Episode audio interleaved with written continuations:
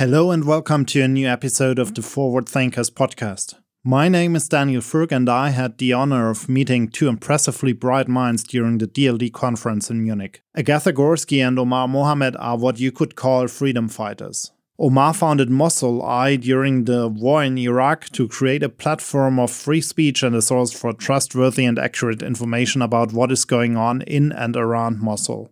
Agatha co founded the Shadows Project, a cultural organization with the mission to reclaim and preserve Ukraine's history and identity, especially in those troubling war times.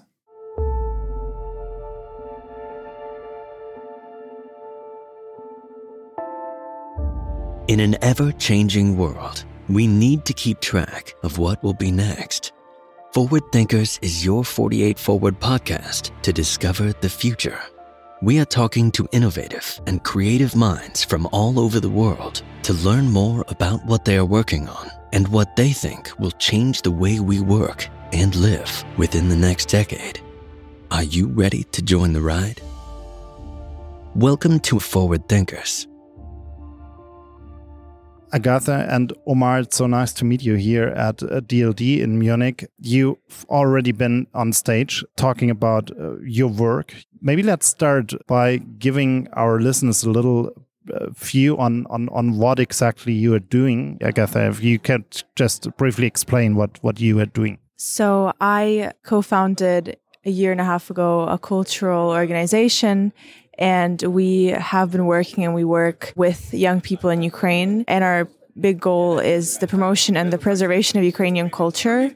Uh, so currently we have a few projects, you know, we run social media accounts. We also have a uh, protection program um, for museums where we send aid to museums to protect their art. And we are currently also working on a few new initiatives to celebrate and promote Ukrainian culture um, in a very relevant, kind of new way with technology for our Western, you know, Western friends and kind of the rest of the world. Thank you, Daniel, for the invitation. I have been working since the uh, fall of Daesh on the protection of the city. In fact, it is one of the main reasons why I even founded Mosul. Um, I care about the future. I know that future is is is more challenging than the moment we are living, and that there are millions of young generation yet to come will will have to to, to face problems that we haven't solved them or problems we are dealing with but we didn't create them. I think that is that is one of the main drivers that keeps me uh, uh, working is caring about the future which is why in Mosul we are doing multi initiatives, multi dimensional initiatives. It focuses on re establishing the trust between communities that have been devastated by the uh, uh, many wars and, and conflict, but at the same time, creating opportunities for young people, trying to find the creative solutions to protect the heritage.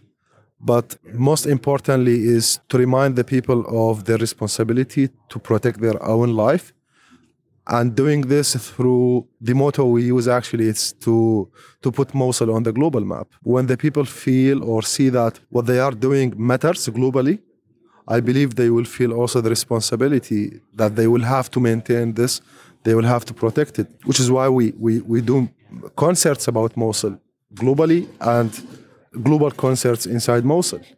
Um, the library was a great example of this.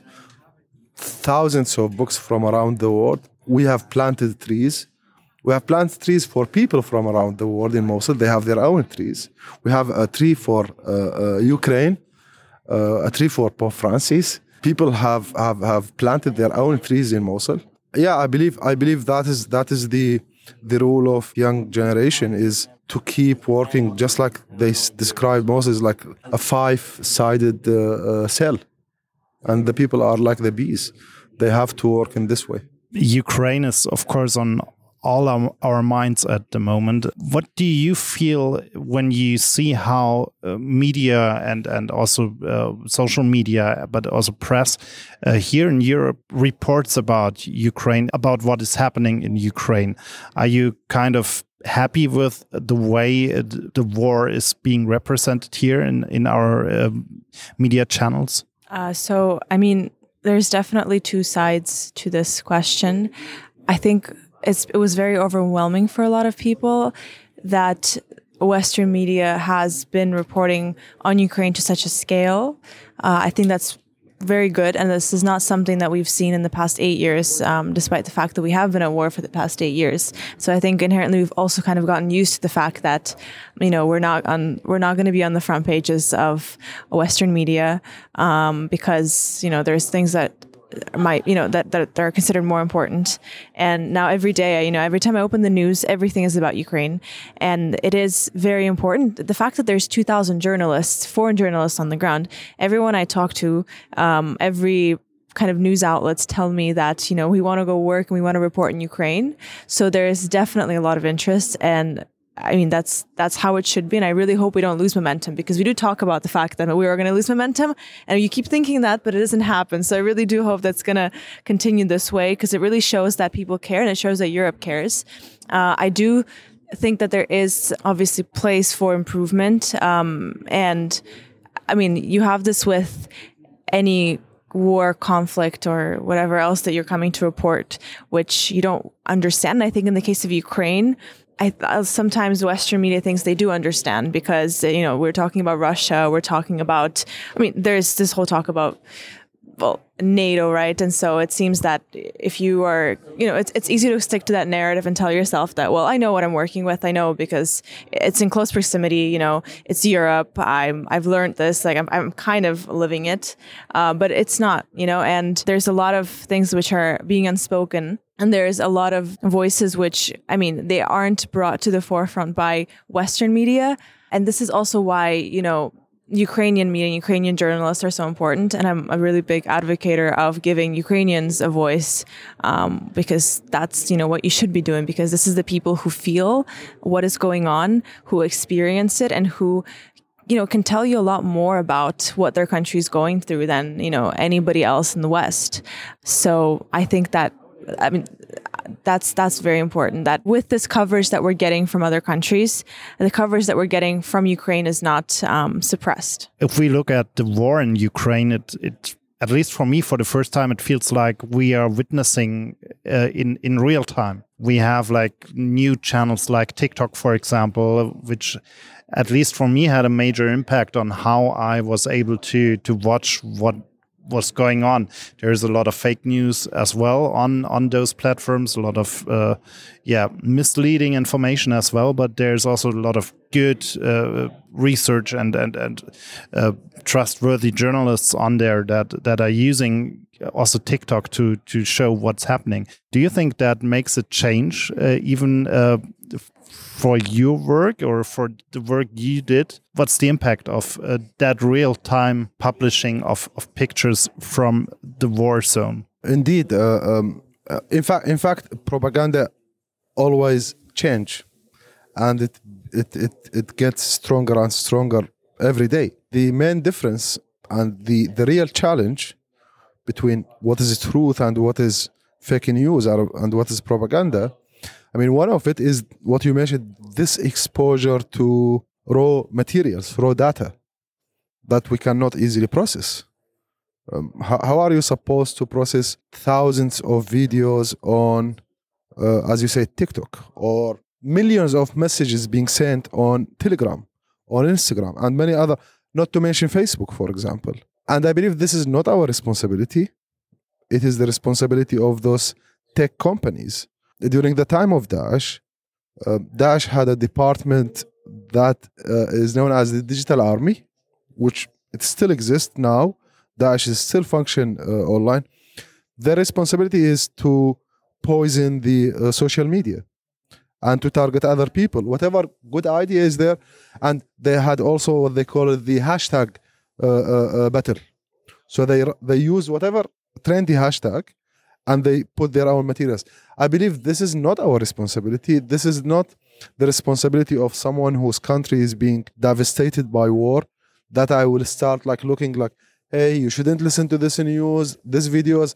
Should I report about what's happening in my country or correct all the data online? That's why the role of tech companies comes here seriously to develop mechanism of verifying accounts to deal more because it's not only fake news anymore It's not only an opinion written in uh, a newspaper and published in a very far away county. No, it is something that actually get people killed. Those news, if uh, and this public, for example, the public shaming or the public uh, attacks on certain uh, uh, personalities or certain figures, it can destroy lives of people. And it's not only in the time of wars we are speaking. We are also speaking in times of peace and also in countries that are not impacted directly by war. But what's happening is the uh, loose uh, uh, regulations in some countries. For example, we we have no clear idea to what extent the Russian propaganda and the Russian propaganda machine is actually controlled or monitored. They are sometimes labeling it as, yeah, it's an opinion. But we all know what, what, what Russia is doing. I think Agatha will talk more about this. I mean, how could you consider the, the, the, the Russian propaganda as an opinion? I think I just want to add that it's already been highlighted by you know certain media that, as you said, it's as, I mean it's Ukraine's considered the first TikTok war, but I also I don't think it's just in the extent that okay fine like we're publicizing and we're seeing material on that platform, but it, it's I mean it's not just a physical war, you know it's a social media war as well, and that's a really big place where a lot of um, well the actual conflict happens because that's where opinion forms. not only, you know, Russian opinion, you know, it's not only Ukrainian opinion, but it's also the opinion of the whole world and how they perceive this conflict, how they perceive Ukrainians, how they perceive Russians, who they believe and who they trust. And also that directly impacts what, how much money we get, what weapons we get, you know, what exposure we get. So it's, it's very, it's, it's quite terrifying to think that there's people, I mean, there's people who, for example, I, who voice their opinion and I I'm, you know, sometimes shocked that this is possible because it's very dangerous and it has a lot of bad implications. But the question is, you know, what, what do we do about this? It's a very kind of modern problem and we've never really experienced it before. So I don't know what the answer is, um, but we're kind of in the process of figuring it out now, and it's something that we have to figure out in order for uh, for us to win the war. Because you know, even if we win, the, we we're, we're, we're going to get our physical territories back, but in the conscious minds of people, you know, there's still going to be certain predispositions and prejudices potentially because of uh, propaganda. Russia already started the war years ago with uh, manipulating uh, public opinion by having thousands of people just uh, publishing fake news and fake opinion in different social media networks. How can we fight this kind of manipulation because it's happening on a global level. It's not only Ukraine. Russia is uh, also uh, trying to manipulate public opinion in the US, in Germany, and in, in all kinds of countries. So, what do we, what do you think do we need to fight uh, this fake news strategy and yeah propaganda machinery uh, Russia established? And Russia is not the only country. We also see uh, similar structures in China for example. So what do you think what do we need to to fight that in the end? I mean let, let me start with this with this question of the GDPR we all know what is it and when we speak about this, it is a very useful tool, especially in Europe, to uh, force tech companies, giant tech companies, to take the real rule of limiting this impact. We know what happened in, in Myanmar. We know what happened in other countries. I mean, even let me take you back to the time of Daesh. It wasn't until Daesh committed terrible massacres, then the media started like, oh no, that's not what, we thought before. Unfortunately, I, said this before, the Ukrainians are much smarter in dealing and interna- interacting with global platform, yet there are certain things that we, we struggle to uh, hold companies accountable for. Do we have jurisdictions in Europe to hold Facebook accountable for allowing all of this propaganda machine of Russia to function 24 7 on its platform? No one can can hold Facebook accountable because which jurisdiction area Facebook exists, and so on and so on. And this is this is this is where oppressors like Putin and countries that has integrated the fake news not only a tool no fake news is, is, is an ideology and a strategy in russia they know where are the uh, uh vacuums and they can manipulate and take advantage of them i think this need to be to be discussed on a larger level, to be discussed with all the security concerns. We just don't say we have GDPR and that's it. Because literally, I mean, if we didn't have, and we mentioned this before, Agatha, if we didn't have the videos of the civilians of Bucha, like who would have believed that people will not believe the uh, fake videos of Russia? I mean, there are still some people who say like, yeah, but Russia might have an opinion about this, and they are saying like, why there certain journalists are not going there, etc., etc. There are many fake news around there, and the cost is the civilians. We are we are witnessing massacres. I just want to add that it's not even you know we have the videos, but it, it to a certain extent it even took leaders physically going there and seeing it for themselves, you know, to believe and do something, which just shows again just how how dangerous it is.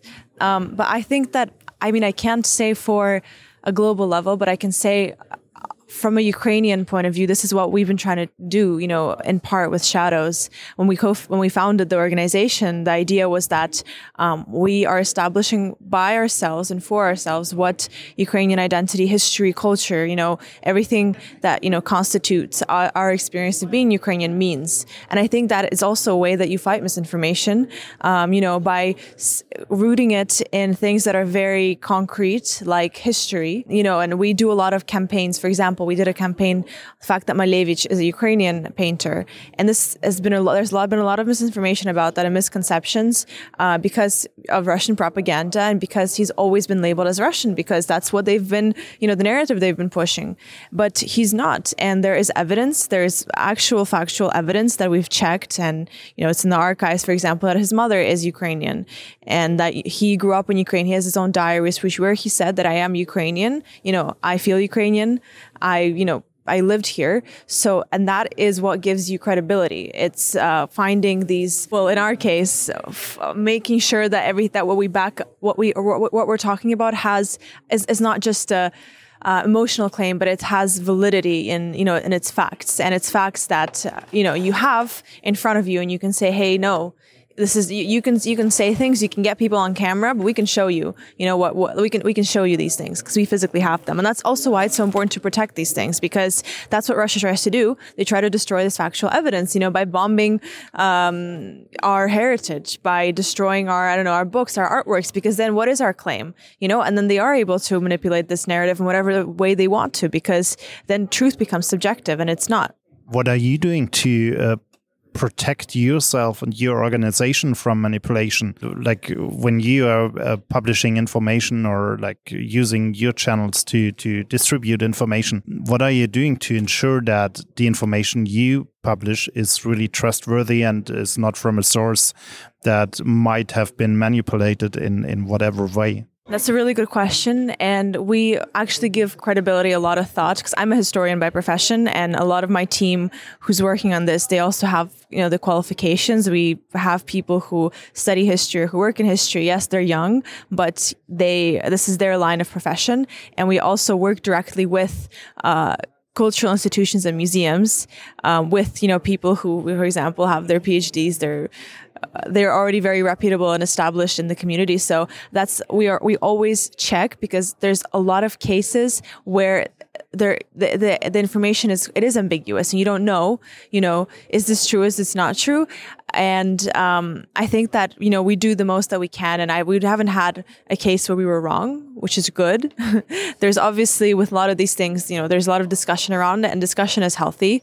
Um, but I mean, as long as you provide the facts and you check them, and we really that's the core essence of what we do that we're not just you know pulling something out but that we we we credit people and we check the sources that we work with and we have people doing it who have the like authority to to be working in this. You're both historians and uh, back when you started you risked your life or you still do kind of but uh, in in in the beginning you you didn't have any training as a as a special agent or something like that uh, to to know how to hide yourself and to to protect your life in the end. So what made you accept the risk and and and how did you came up with all those strategies to like you you had two notebooks one with like the accepted information and one with the secret ones. Your internet connection was paid under another name and and many many strategies to to protect yourself. On the one hand what made you accept the risk? And on the other hand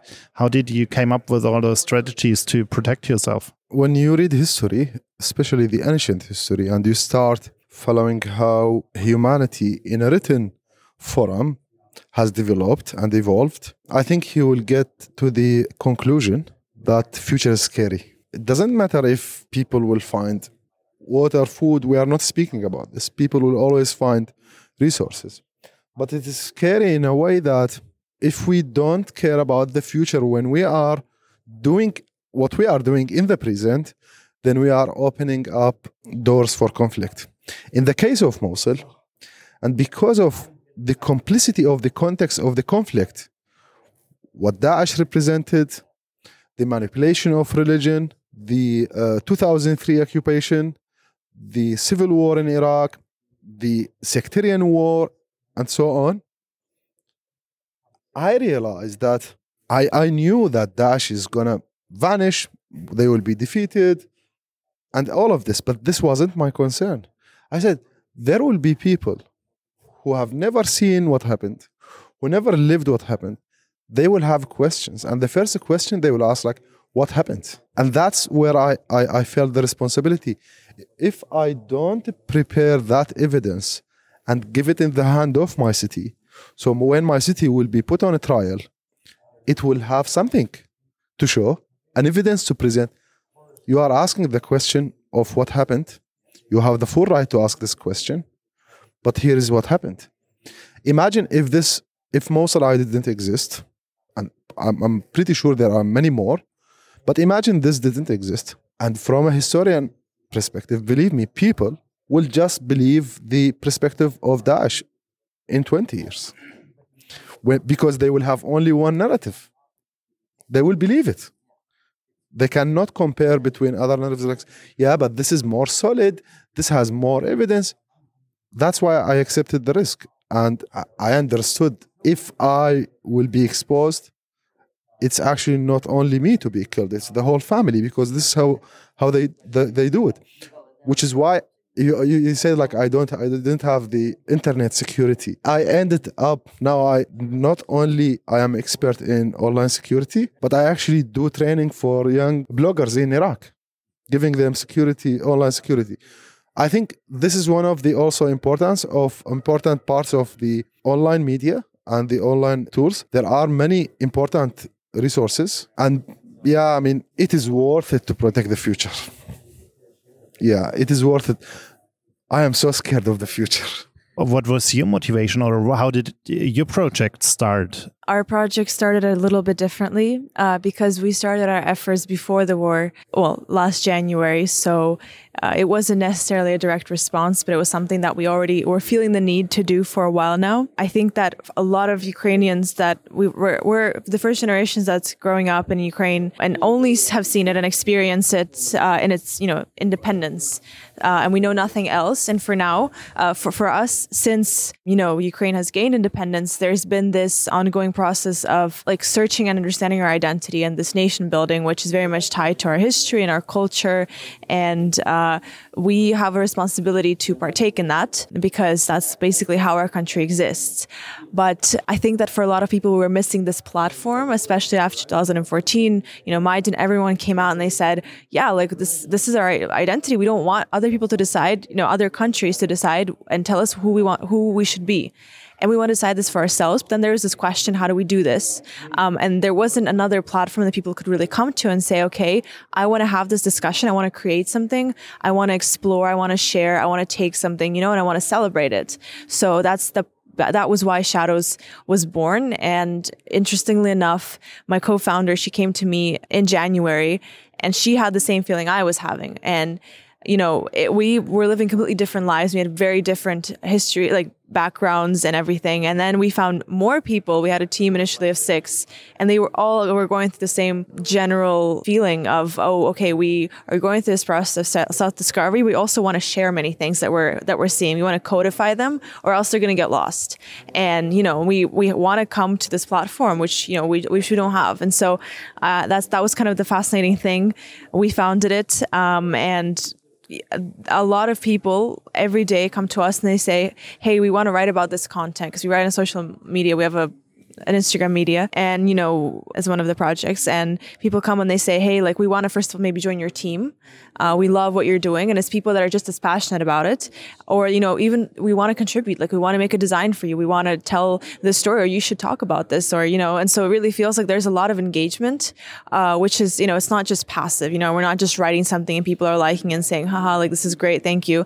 But, you know, people actually and it's you know just engage in discussions you know they share they you know they they contribute and that's very important and that really shows that there was this need before the war and even now it's become more important and it's really kind of brought us back to our initial mission and it really put it into perspective and ingrained that what we do what we're doing now you know it's incredibly important. And if we're not going to do this, then, you know, we're just not, Ukraine's not going to be a, a, country. Maybe as a final question, um, if there is someone listening who, who asks himself or herself, uh, is there something I can do? Is there something uh, that would help your project?